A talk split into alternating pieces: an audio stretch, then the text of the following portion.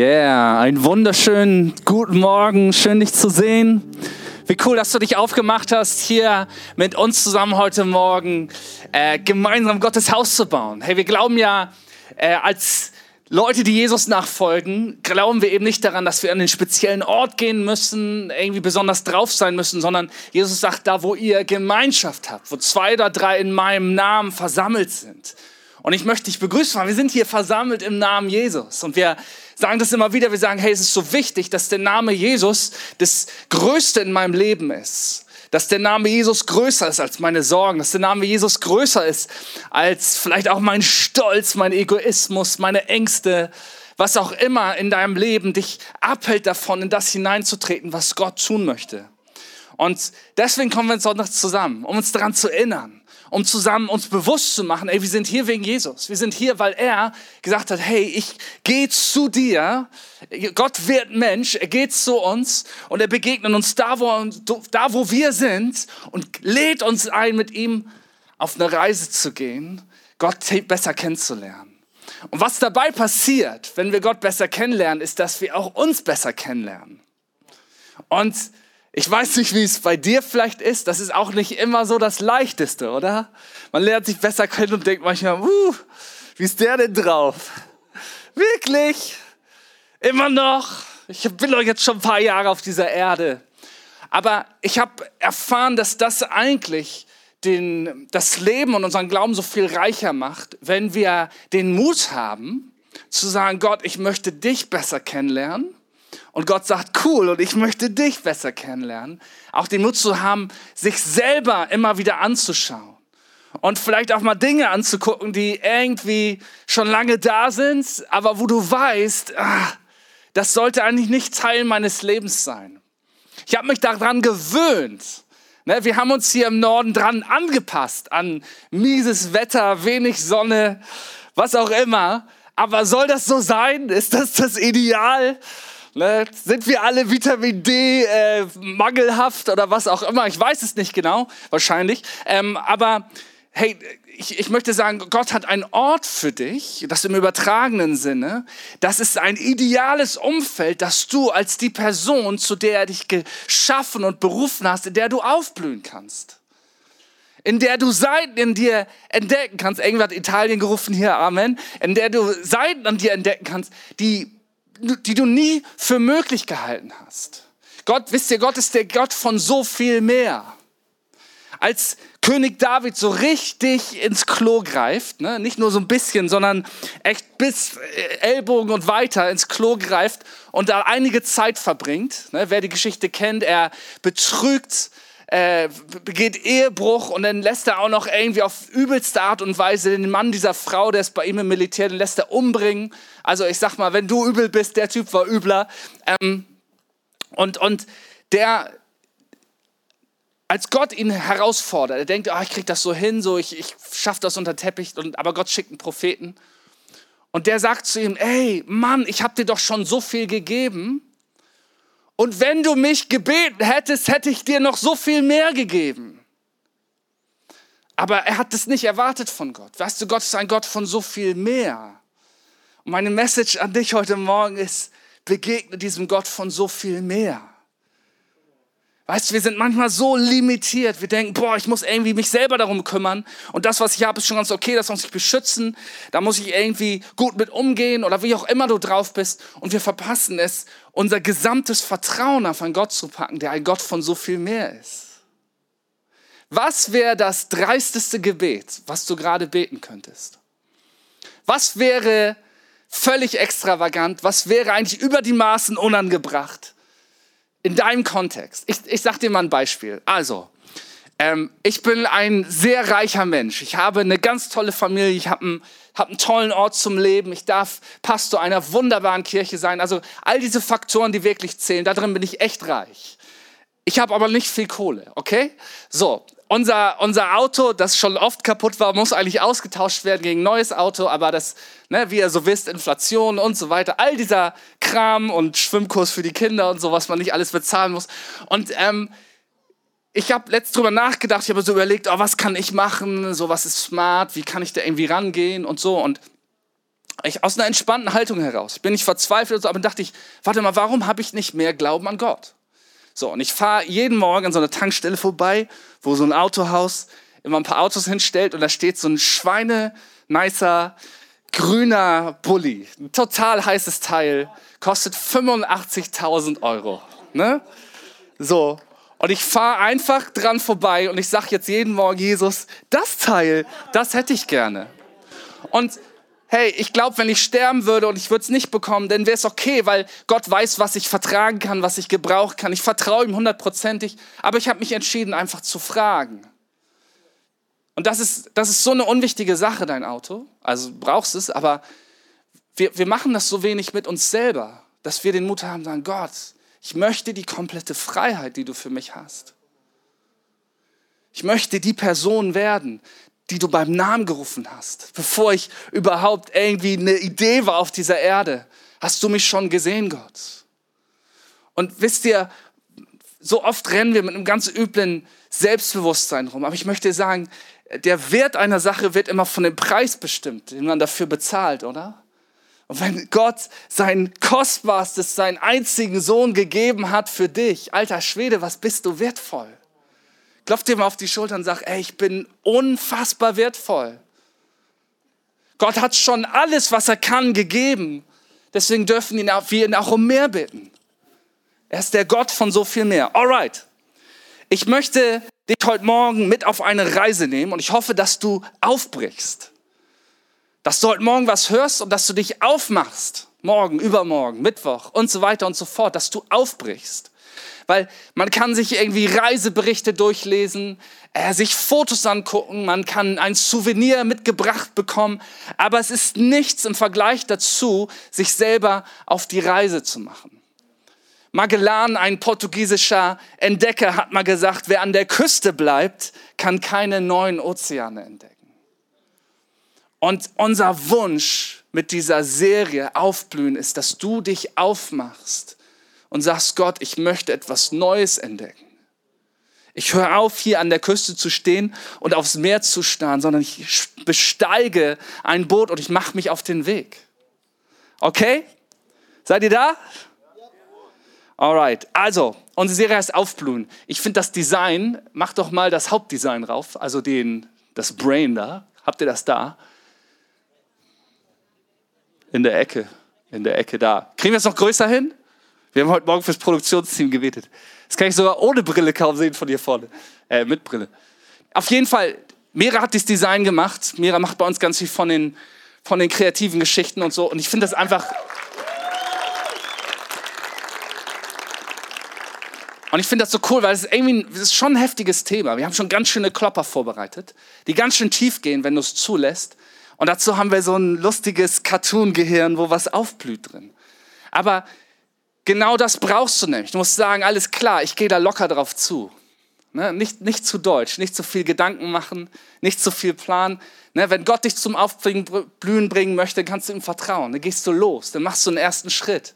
Dann stößt du dich vom Ufer ab dann machst du dich auf und sagst, Gott, ich möchte das entdecken, was du für mich hast. Gottes Wille für dein Leben ist es, aufzublühen und Frucht zu bringen. Sind zwei unterschiedliche Sachen übrigens. Aufblühen und Frucht bringen sind unterschiedliche Phasen, die aber zusammenhängen. Du willst auch nicht nur die ganze Zeit blühen, dann bist du irgendwie so eine lame Blume, die man irgendwann abschneidet, Du willst blühen und du willst Frucht bringen. Die Idee, warum wir aufblühen wollen, ist, dass wir Frucht bringen wollen. Das ist so ein bisschen übertragenen Sinn. Man, dein Leben ist dafür gedacht, dass du einen Unterschied machst. Dass du die Welt, in der Gott dich gestellt hat, dass du die prägst durch seine Kraft, durch seine Liebe, durch seine Gegenwart, durch seine Wahrheit. Dass dein Leben Frucht bringt. Deswegen sollst du aufblühen. Wir wollen nicht aufblühen, um irgendwie auf Instagram nice auszusehen, und ein paar Likes einzusammeln, sondern wir wollen aufblühen und wir wollen Frucht bringen. Wir wollen, dass, dass unser Leben einen Sinn hat. Du bist nämlich nicht einfach so super wertvoll, weil Gott dich irgendwie so in seine Vitrine stellen möchte zum Angucken und sagt, oh, das ist, ich bin so ein Sammler, deswegen habe ich dafür alles gegeben, sondern Gott hat etwas vor mit dir. Du bist berufen dazu, etwas beizusteuern in dieser Welt. Unterschied zu machen, etwas zu bauen, etwas zu kreieren Ideen zu haben, eine Atmosphäre zu prägen. Ein, mit deiner Persönlichkeit sollst du etwas hineinfügen in das Bild, was Gott sich gedacht hat. Das kannst du aber nur, wenn du aufblühst. Ich hau euch mal ein paar Bibelverse über das Thema gepflanzt und aufblühen, gepflanzt sein und aufzublühen raus. Also Psalm 1. Wohl dem, der nicht wandelt nach dem Rat der Gottlosen, noch tritt auf den Weg der Sünder, noch sitzt, wo die Spötter sitzen, auf Twitter, sondern seine Lust hat am Gesetz des Herrn und über sein Gesetz nachsinnt Tag und Nacht. Jetzt kommt es. Der ist wie ein Baum, gepflanzt an Wasserbächen, der seine Frucht bringt zu seiner Zeit und seine Blätter verwelken nicht und alles, was er tut, gerät wohl. Gott, ich möchte das sehen in meinem Leben dass du mich pflanzt, dass ich Frucht bringe, dass mein Leben Raum schafft. Wisst ihr, so ein Baum ist ein eigenes Ökosystem, wo ganz viele Arten äh, Schutz und Nahrung und Schatten und Frucht und alles drin finden. Boah, ich möchte so etwas sein. Ich möchte keine Blume sein, die ein bisschen aufblüht und verwelkt. Ich möchte, dass mein Leben wie ein Baum ist. Psalm 92 haben wir heute schon gehört, die gepflanzt sind im Hause des Herrn, werden in den Vorhöfen unseres Gottes grünen. Und wenn sie auch alt werden, woo, alle meine Alten hier einmal, yeah, werden sie dennoch blühen, fruchtbar und frisch sein. Come on. Irgendwer hier, der sagt, ich möchte ein bisschen was davon. Ich möchte, egal, äh, was die Welt denkt, was ich darf, was ich kann oder wozu ich gut bin, möchte ich die Frucht bringen, die Gott durch mein Leben bringen möchte. Springen wir ins Neue Testament. Jesus sagt in Johannes 15, Vers 5, ich bin der Weinstock, ihr seid die Reben. Wer in mir bleibt und ich in ihm, der bringt viel Frucht. Denn ohne mich könnt ihr nichts tun. Ein Stück früher sagte er in Johannes 10, Vers 10, ich aber bin gekommen, um ihnen Leben zu bringen, Leben in ganzer Fülle. Du sollst aufblühen. Paulus schreibt im Epheser 6, werdet stark durch die Kraft unseres Herrn. Werdet stark im Herrn und in der Macht seiner Stärke. Wisst ihr, und ich habe euch ein Bild mitgebracht. Haut das mal raus von der Blume. Pflanzen gedeihen an den unwirtlichsten Orten. ist es nicht abgefahren, dass so ein, und sorry Jesus, das ist deine Schöpfung, dass so ein scheiß Löwenzahn immer wieder, ne, macht dir nicht nur deinen Rasen kaputt, der bohrt sich durch den Asphalt. Das ist unfassbar. Und wisst ihr, wie das passiert? Da ist ja irgendwie die ganz kleine Mini-Spalte, wo ein bisschen Wasser reinkommt. Und das findet diese Pflanze. Und wenn die wächst, dann drückt sie Asphalt zur Seite.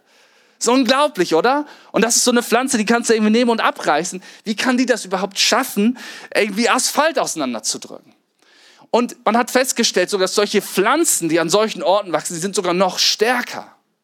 Selbst wenn du sagst, Mann, ich würde hier gern aufblühen, aber ich bin hier unter der Asphaltdecke. Come on, ich möchte dir sagen, du kannst da durchbrechen. Gottes Kraft ist nicht aufzuhalten. Seine Pläne sind nicht aufzuhalten. Er kann dich zum Blühen bringen, egal was in deinem Leben los ist. Pflanzen gedeihen eben auch an den unwirtlichsten Orten. Ähm, was sie tun ist, damit sie aufblühen können, graben die erstmal ihre Wurzeln tief ein und dann strecken die sich mit aller Macht dem Licht entgegen. Johannes Kapitel 1. Am Anfang war das Wort, das Wort war bei Gott und das Wort war Gott. Denn der das Wort ist, war am Anfang bei Gott. Das spricht über Jesus. Durch ihn ist alles entstanden. Es gibt nichts, was ohne ihn entstanden ist. In ihm war das Leben und dieses Leben war das Licht der Menschen. Das Licht leuchtet in der Finsternis und die Finsternis hat es nicht auslöschen können. Komm, wir machen mal eine Übung. Stell dich mal hin. Stell dich einfach mal kurz hin, wenn du kannst. Ne? Alles freiwillig hier. Aber wenn du Bock hast, stell dich hin und jetzt streck dich mal, streck dich mal richtig aus, sag, oh, ich streck mich zum Licht aus. Und jetzt streck dich mal noch mehr. Stell dich auf die Zehenspitzen. Bring dich dahinter, mach dich ganz lang, mach dich groß und streck dich aus. Weißt du, Pflanzen, die können irgendwie, die wachsen links, rechts, um links, um die Steine herum, die strecken sich zu dem Licht aus. Das habt ihr Hammer gemacht, ihr dürft euch wieder hinsetzen.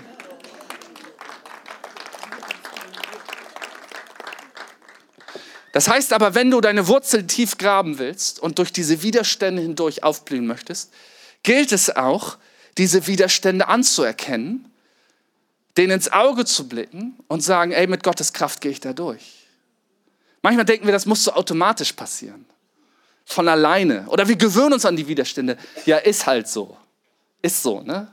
Muss ja. Bläh. 2. Korinther 10, die Verse 4 bis 5. Da schreibt Paulus, denn die Waffen unseres Kampfes sind nicht fleischlich, sondern mächtig im Dienst Gottes. Und zwar um Festung zu zerstören. Absichten zerstören wir und alles Hohe, das sich erhebt gegen die Erkenntnis Gottes, nehmen wir gefangen. Alles Denken in den Gehorsam zu Jesus Christus. Was schreibt er hier? Ey, ich gucke mir die Widerstände an, sogar die Widerstände in mir sogar mein Denken, was sich erhebt gegen Gottes Wahrheit, das nehme ich gefangen. Weißt du, und etwas gefangen nehmen, das ist nicht so was Chilliges, das ist, das ist was Krasses. Bei uns macht das die Polizei oder das Militär oder was auch immer. Das ist, das ist richtig mit Macht. Ich nehme etwas gefangen. Nee, ich, ich sammle das so ein bisschen ein und tue das in mein Körbchen. Nein, ich nehme etwas gefangen. Ich sage, ey, ich setze dieser Sache so eine krasse Grenze, dass ich es entferne von dem normalen Leben. Und da sagt er über seine Gedanken. Wie oft dürfen unsere Gedanken uns umtreiben, uns wachhalten, unsere Reaktion, unsere Haltung, unsere Handlung bestimmen. Und wir lassen das einfach so zu, weil ist ja so. Es bin halt nur ich. Nein, das schreibt Paulus hier nicht. Ey, nimm das gefangen. Ergreif das. Weise diesen Ding, sehr gut.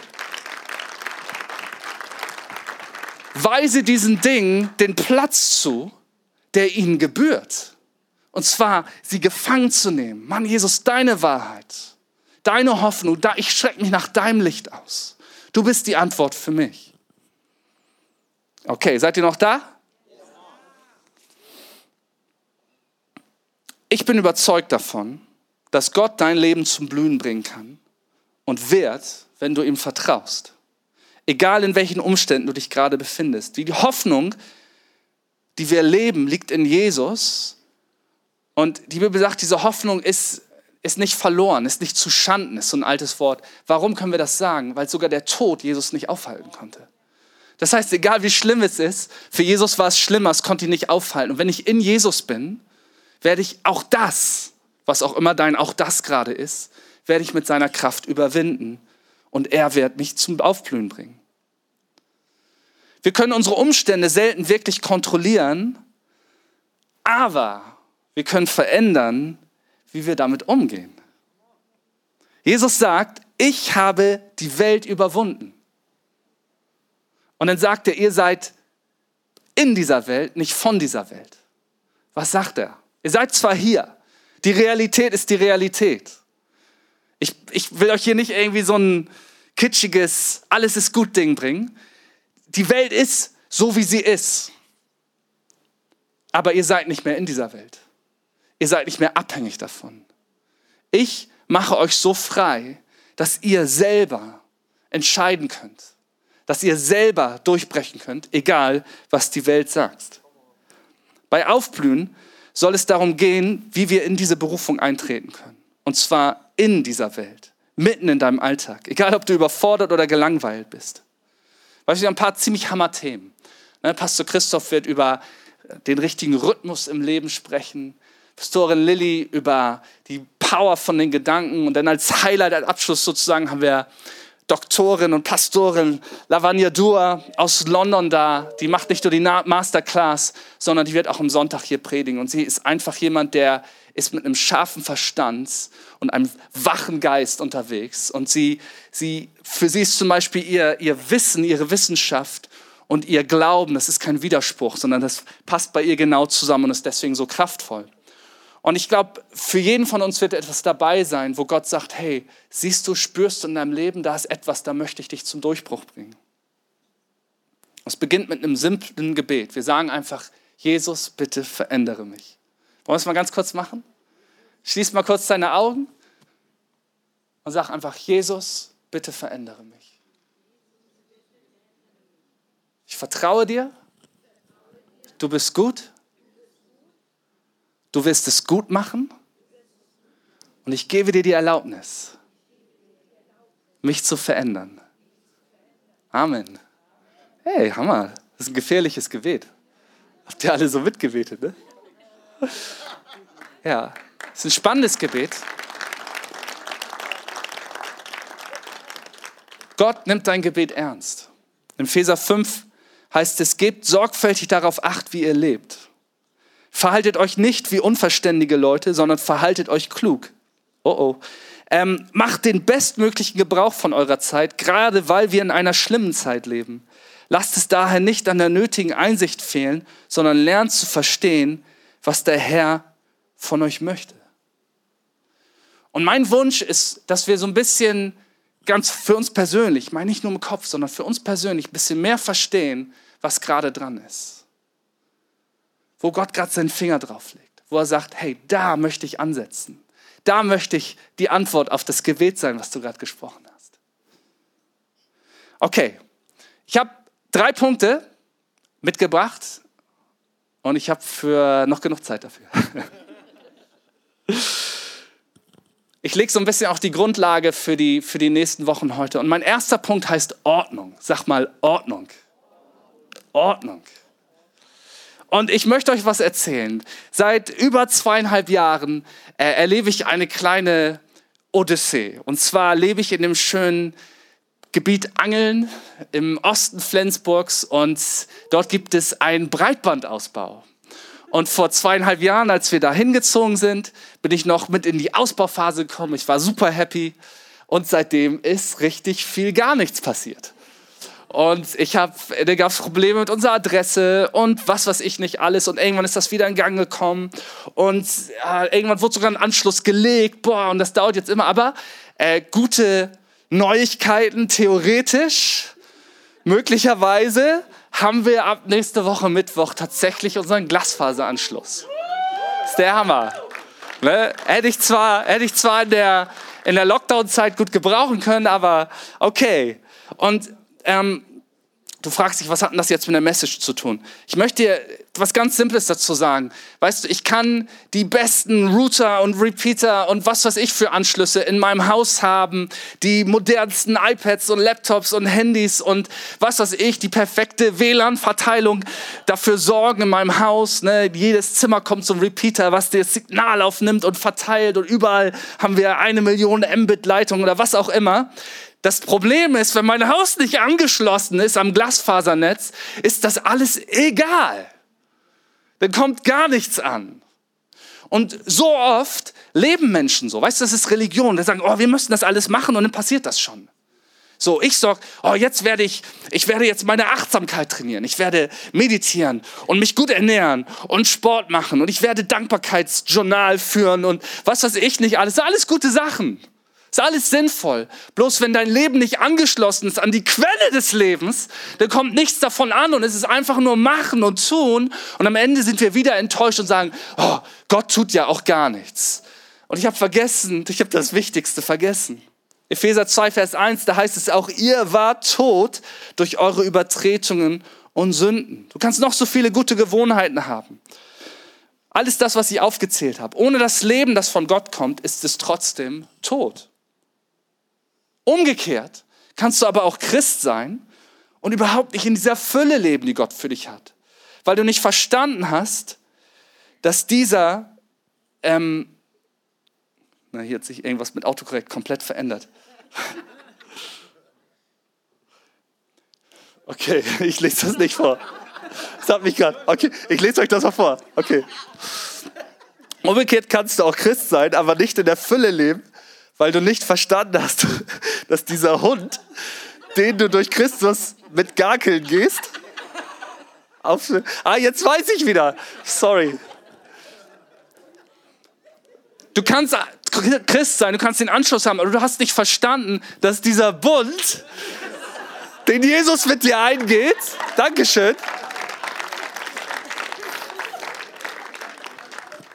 dass der Auswirkungen haben soll auf dein ganzes Leben. Auf alles. Das, manchmal denken wir so, ja, ich habe einmal da 1993 habe ich gebetet im Gottesdienst, seitdem bin ich ein errettetes Kindlein Gottes. Und dann gucken wir mal, was so passiert. Nein, ey, wir gehen einen Bund mit Gott ein. Das heißt, das wirkt sich auf aus alles in meinem Leben.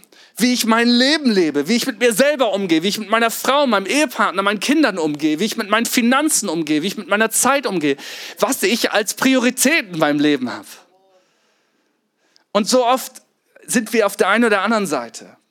Wir haben entweder den Anschluss nie gelegt oder wir haben nicht verstanden, was für eine Auswirkung Gott in unserem Leben haben möchte, um uns diese Fülle zu schenken. Alright? Also, warum ist das so? Ganz am Anfang in der Bibel sehen wir, dass das blühende Leben eine Reihenfolge oder Ordnung hat. Und zwar läuft es so, im ersten Buch Mose, Schöpfungsbericht, das Leben fließt von Gott zu den Menschen, es fließt dann von den Menschen zueinander und von dort in die ganze Schöpfung. 1. Mose 1. Und Gott schuf den Menschen als sein Bild, als Bild Gottes schuf er ihn, als Mann und Frau schuf er sie. Und Gott segnete sie und sprach zu ihnen, Gott segnete sie, seid fruchtbar und vermehrt euch, füllt die Erde und macht sie euch untertan und herrscht über die Fische des Meeres und über die Vögel des Himmels, auch die Amseln des Frühlings und über alle Tiere, die sich auf der Erde regnen. Regnen, regen. Nicht, nicht den Pastor auslachen, das ist nicht nett hier. 1. Mose 2 heißt es über Adam und Eva und sie waren beide nackt, der Mensch und seine Frau, und sie schämten sich nicht. Also die Beziehung zu Gott, in seinem Bild geschaffen, ist eine Segensverbindung, die zwischen den Menschen besteht. Seid fruchtbar und vermehrt euch und füllt die Erde.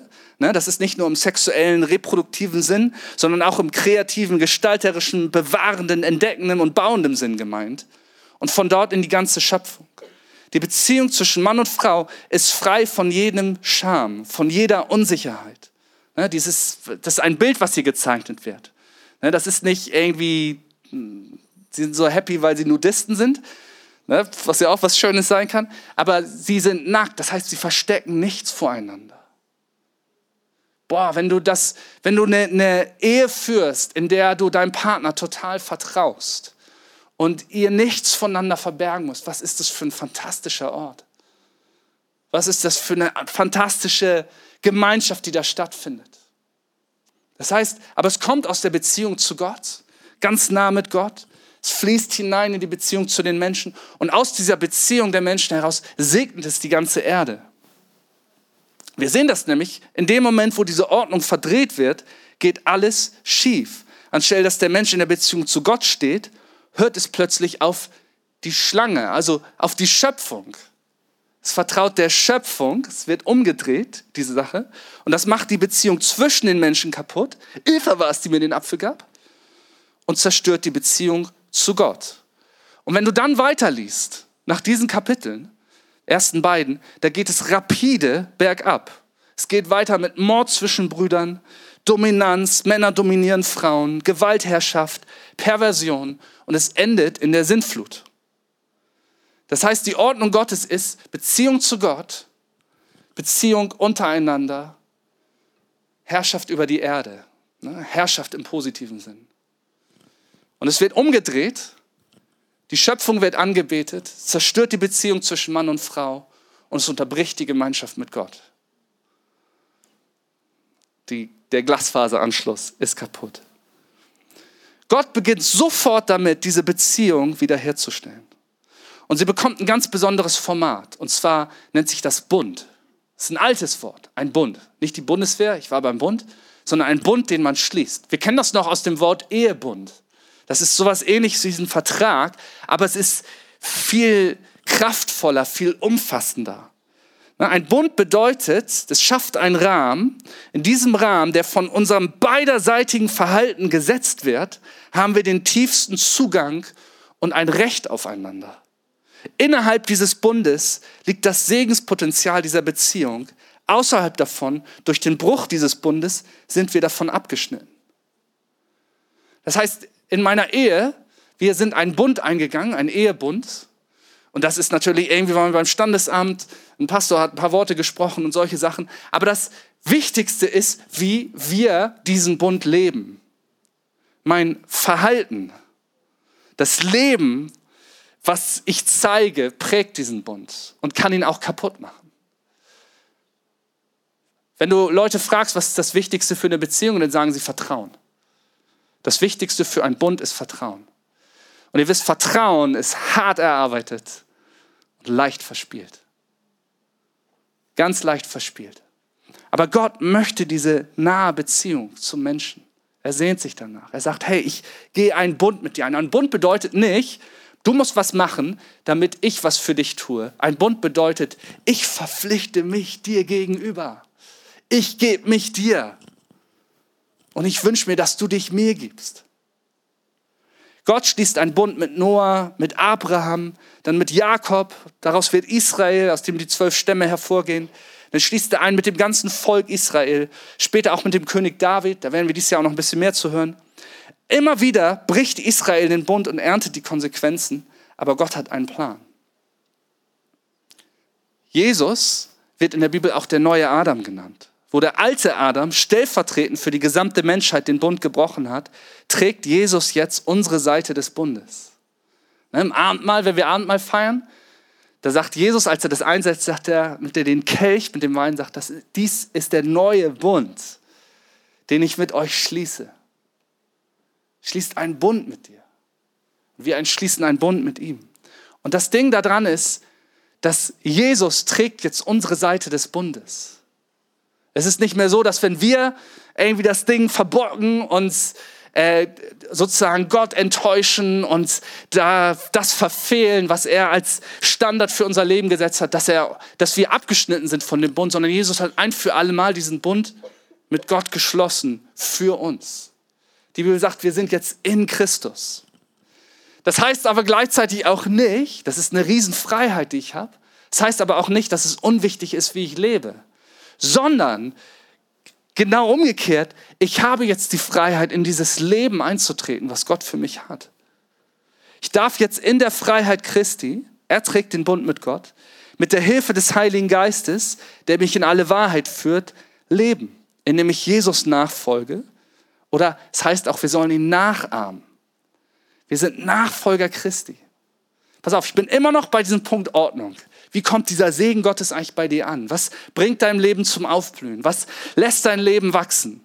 Ich stelle noch diese Ordnung her. Und ich möchte, dass ihr versteht, ne, das, was wir hier leben, ist Nachfolge. Die Bibel sagt, werdet Jesus ähnlicher. Ihr sollt nicht aussehen wie der, ihr sollt nicht alle irgendwie Bart und Sandalen und sowas, sondern so wie er gelebt hat, so wie er gehandelt hat. So sollt ihr auch werden. So euer Denken sei, sei das Denken Christi. Und diese Nachfolge, das ist kein Add-on für mein Leben. Das ist keine Selbsthilfemethode, die sich am Sonntag nett anfühlt. Das ist kein Hobby. Das ist keine Zutat in einem grünen Smoothie für ein besseres Leben, sondern das ist radikale, alles umfassende Nachfolge. Und erst wenn ich diesen Schritt gehe, bin ich in diesem Segen, den Gott für mich hat. Und das ist eben auch nicht so, so ein Lifestyle-Ding, sondern Gott fängt an, Dinge in uns zu verändern. In dem Moment, wo du eine Entscheidung für Jesus getroffen hast, fängt er an, dein Leben zu sortieren. Er sagt, alles klar, die Dinge machen dich kaputt. Jetzt arbeiten wir daran, die rauszukriegen, dich zu verändern, dich neu zu machen, dir ein neues Denken zu geben, dir eine neue Hoffnung, eine neue Identität. Wisst ihr eigentlich, ich treffe so viele Christen, die sagen, boah, wenn du sagst, ey, was denkst du von Stolz? Dann sagen die, ja, Stolz ist voll schlecht. So. In der Bibel steht ja auch, Gott widersteht den, den Stolzen, den Hochmütigen widersteht er. Stolz ist was ganz Schlechtes. Also hier, ne, wenn Matteo ein cooles Gitarrensolo macht, dann soll der bloß nicht stolz werden. Ne? Oder was auch immer man vielleicht denkt. Und das sind dieselben Leute, die laufen mit Minderwertigkeit rum. Wisst ihr eigentlich, dass Minderwertigkeit genau dasselbe wie Stolz ist? Stolz sagt, oh, ich bin besser als andere. Ich bin besser als andere. Ich bin, ich bin wichtiger als andere. Minderwertigkeit sagt, ich bin schlechter als andere. Und ich bin vor allen Dingen schlechter als das, was Gott du über mich sagst.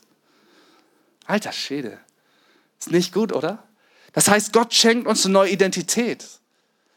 Er rüstet uns neu aus. Und wisst ihr, wenn, wenn wer Kinder großgezogen hat, merkt, die haben so Phasen, da sind die King of the World. Da denken die, ich bin das Größte und Beste, was Mama und Papa jeweils passiert ist. Das bin ich. So, und man merkt so, ja, das musst du auch, erst, ne, wenn du dann mal ohne Windel und so.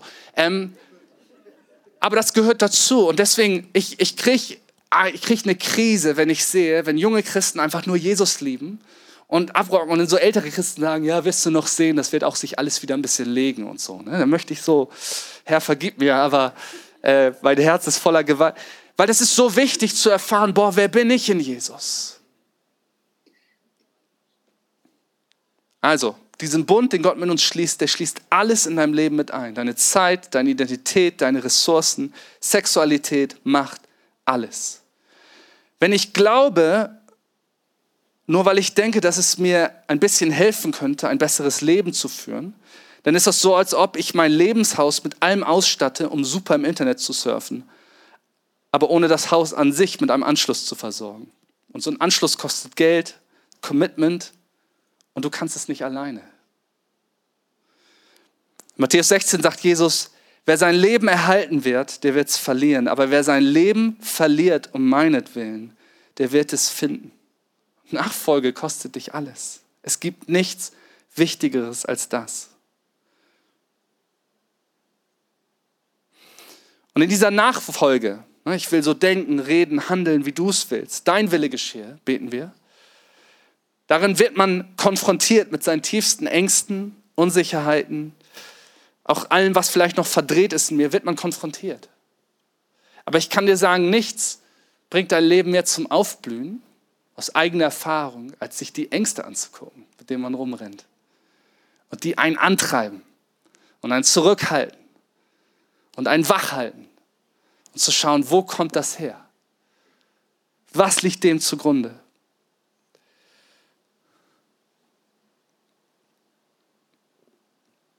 Ich glaube, ich schaffe nicht alle meine drei Punkte heute.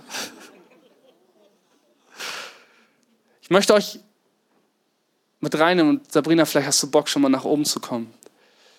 Und dann muss ich das später nochmal abschließen. Aber ich möchte dir sagen, warum sollte ich das wollen, fragst du dich vielleicht. Mir geht es eigentlich ganz okay. Warum sollte ich radikale Nachfolge wollen? Warum sollte ich mir den Mist angucken, von dem ich weiß, der da ist, aber ich habe es doch im Griff? Oder ich habe es aufgegeben, es im Griff zu haben. Und zwar ist der wichtigste Motor in deinem Leben, ist es mit Hoffnung zu leben. Ich habe mir überlegt, wie nenne ich diesen zweiten Punkt? Ich habe den jetzt einfach Hoffnung genannt, aber ich habe überlegt, nenne ihn berechtigte Hoffnung oder begründete Erwartung, fundierte Zuversicht, gerechtfertigte Zuversicht, begründete Zuversicht, gerechtfertigte Vorfreude, legitime Hoffnung. Ich bin dann bei Hoffnung gelandet. weil wir in Jesus sehen können, was Gott uns geben möchte. Wir können sehen, was Gott vorhat, was sein Plan ist, was seine Idee ist. Dass er dich zum Aufblühen bringen möchte. Dass dein Leben einen Unterschied machen soll. Dass er Frucht bringen möchte durch dein Leben.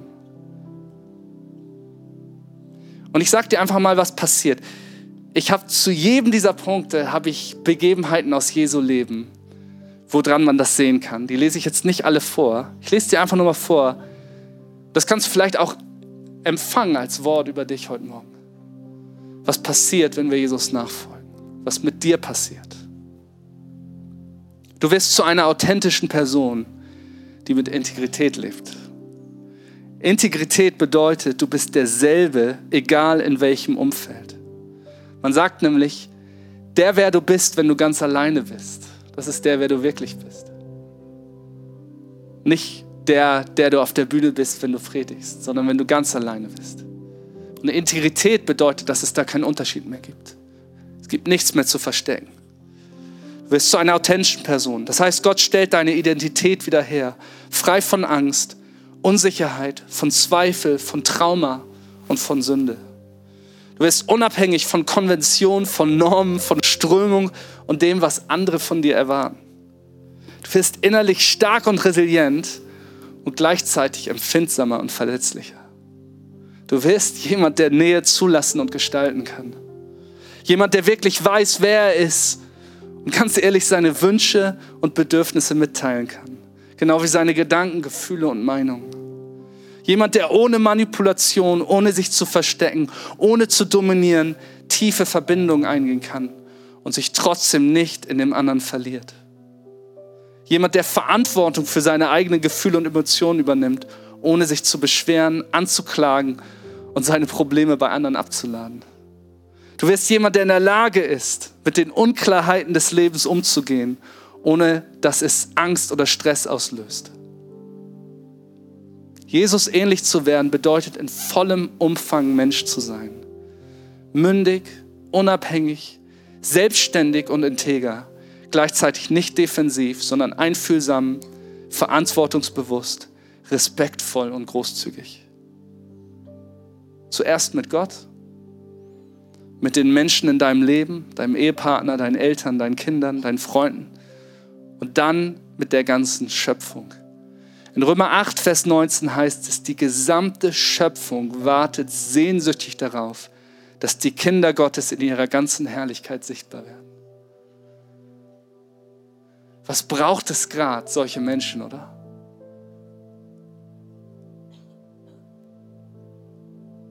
Du wirst genau wissen, wer du bist. Du wirst genau wissen, wo du endest und der andere anfängt.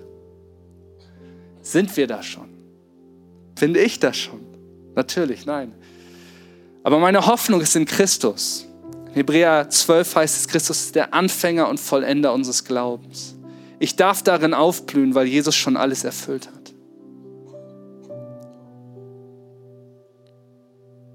Und das gilt für diese ganze Serie.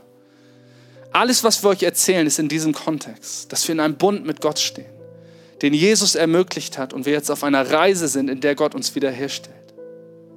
Er weist uns den Weg, aber wir müssen folgen. Und darin hilft uns der Heilige Geist. Das haben wir letzte Woche gehört von Friedhelm. Wenn es im Kern um die Wiederherstellung der Schöpfungsordnung als Beziehungsordnung geht, dann geht es um persönliche Reife und Beziehungsfähigkeit. Lass uns mal aufstehen zusammen.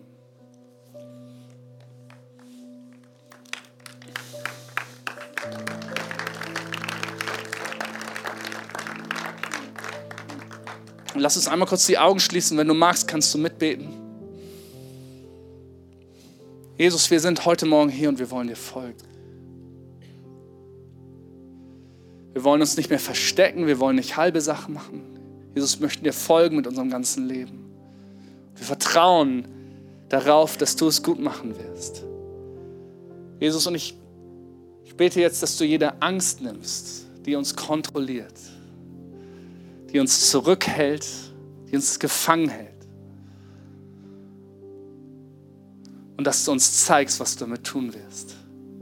Ich danke dir, dass du uns die Freiheit zurückgeben wirst, unser Leben zu gestalten. Ich danke dir, dass du uns rausholst aus jeder Kette, aus jeder Verdrehtheit. Ich danke dir, dass deine Liebe stark genug ist, deine Macht sowieso, sowieso, Herr. Jesus, wir geben dir jetzt uns selbst ganz persönlich heute Morgen. Jesus, wir sagen, wir wollen nicht mitsingen im Chor der Angst, sondern wollen dich loben und dich preisen. Jesus, wir wollen, dass du jede Angst aus unserem Leben entfernst. Alles, was uns im Griff hält und immer wieder davon abhält, aufzubrechen. Uns aufzumachen und nach dem Leben zu suchen, was du für uns hast. Ich danke dir, dass dein Heiliger Geist uns dabei hilft und dass du uns frei machen möchtest. Und vielleicht bist du heute Morgen hier und du sagst, ey, ich habe diesen Glasfaseranschluss, den habe ich noch nie gelegt. Bisher habe ich immer gedacht, ey, Glauben, Kirche ist irgendwie eine gute Idee. Ich mag die Leute da, mir gefällt die Musik. Ich finde es interessant, aber ich habe noch nie die Entscheidung getroffen, mein Lebenshaus anzuschließen sagen, Gott, ich brauche das Leben, was du hast. Ich schaffe es nicht von mir aus. Und wenn du heute hier bist und wir schließen einfach mal alle Augen und sagst, ich möchte mich auf diese Reise begeben, dann darfst du dich einmal kurz melden. Dann möchte ich gerne gleich mit dir zusammen beten. Vielen Dank. Sehe eure Hände. Dankeschön. Dankeschön. Ihr könnt ihr wieder runternehmen. Und wir sprechen ganz simples Gebet zusammen. Aber es ist ein Gebet, wo wir, das ist wie, wo wir sagen, Gott, du bietest mir an, Bund mit mir einzugehen. Und ich sage heute Ja dazu.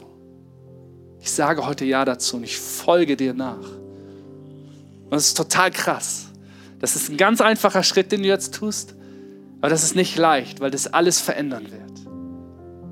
Und es ist die beste Entscheidung, die du treffen kannst. Komm, wir beten einmal laut zusammen, Church. Danke, Jesus, dass du lebst und dass du mich liebst. Du bist meine Hoffnung. Und heute entscheide ich mich, dir mein Leben zu geben. Mit allem, was dazugehört. Ich halte nichts zurück. Danke, dass du nichts zurückhältst. Danke, dass du mir alles gibst. Ich danke dir für das Leben, was du gibst. Für die Vergebung der Sünde. Und für die Hoffnung, die du mir schenkst. Und heute sage ich Ja dazu. Mit allem, wer ich bin. Ich gehöre ab heute zu dir. Jesus, du bist mein Herr. Du bist mein Erlöser. Und ich folge dir nach. Amen. Amen. Hey, Hammer. Lass uns den Leuten, die jetzt gerade gebetet haben, mal einen Applaus geben. Und wisst ihr, dieses Aufblühen, ich habe über diese Ordnung gesprochen, es passiert immer in Beziehung.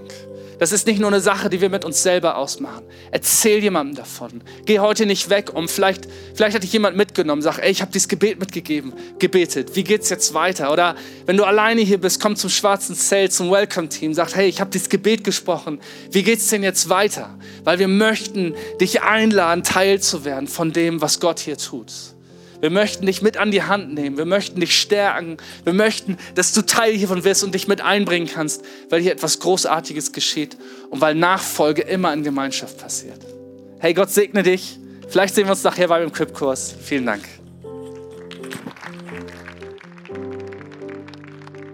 Weil du bist